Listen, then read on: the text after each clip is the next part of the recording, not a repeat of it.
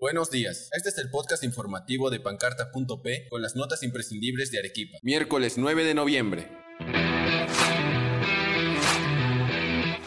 Más de 7.000 pymes arequipeñas cerraron en el último año. Hinchas del Melgar forman largas colas para adquirir entradas. Sancionarán a médico captado bebiendo alcohol dentro del hospital Coyoneche. Comerciantes del mercado metropolitano desconocen a junta directiva y conforma una interina. Universidad Nacional de San Agustín suspende actividades académicas por partido entre Melgar y Alianza Lima. A continuación, escucharemos el desarrollo de las noticias imprescindibles para Arequipa. Cerca de 7.000 MIPES de un total de 126 registradas cesaron sus operaciones en nuestra región a consecuencia de la pandemia. De acuerdo al coordinador provincial del Ministerio de Producción, José Luis Bonilla, esto representa la pérdida de 21.000 empleos directos y 42.000 indirectos. El funcionario espera impulsar los ingresos de las MIPES a través de la sexta rueda de negocios, donde se espera superar los 5 millones de soles en ventas. Desde tempranas horas, los hinchas del equipo rojinegro formaron largas colas en los exteriores de la sede del FBC Melgar, ubicada en la calle Consuelo, con la intención de adquirir entradas para el partido que disputará el cuadro dominó contra el Club Alianza Lima, el cual define el ganador de la Liga 1. Sin embargo, los fanáticos se llevaron una sorpresa al leer un comunicado que indicaba solo la venta de boletos para la zona norte familiar. Cabe resaltar que el jefe de la Unidad de Seguridad y Orden Público, coronel PNP Carlos Urbina, indicó que 500 efectivos resguardarán el evento deportivo en el estadio de la UNSA.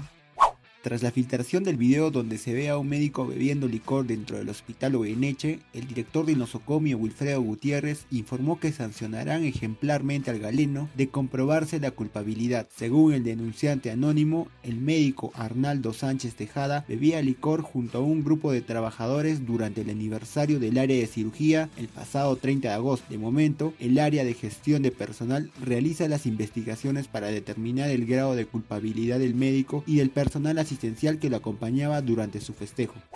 El Mercado Metropolitano celebró su 22 aniversario de fundación con una nueva junta directiva. El presidente del Frente de Defensa del Centro de Abastos, Anthony Casasola, afirmó que el renovado comité se conformó en respuesta al fallo judicial que desconoce a la ex junta presidida por Noemi Turpo. Según los comerciantes, la saliente gestión no efectuó mejoras ni rendía cuentas de los gastos a los asociados al mercado. De acuerdo con los estatutos, el periodo de administración es de dos años. Sin embargo, la ex gestión de Turpo extendió su mandato irregularmente a cuatro años más.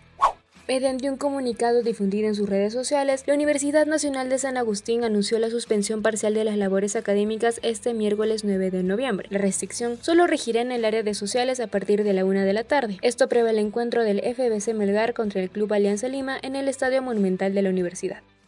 Y ahora vamos con las efemérides.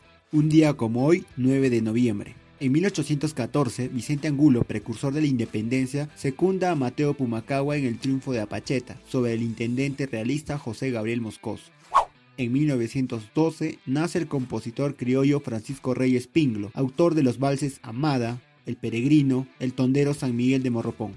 En 1989 es derribado el muro de Berlín que dividía a Alemania en dos países. Este es el tiempo en Arequipa para hoy. En Arequipa tendremos cielo mayormente soleado durante el día y no se esperan precipitaciones para hoy. La temperatura máxima será de 21 grados y la mínima de 9. Durante el día se esperan ráfagas de viento con una intensidad de 21 kilómetros por hora.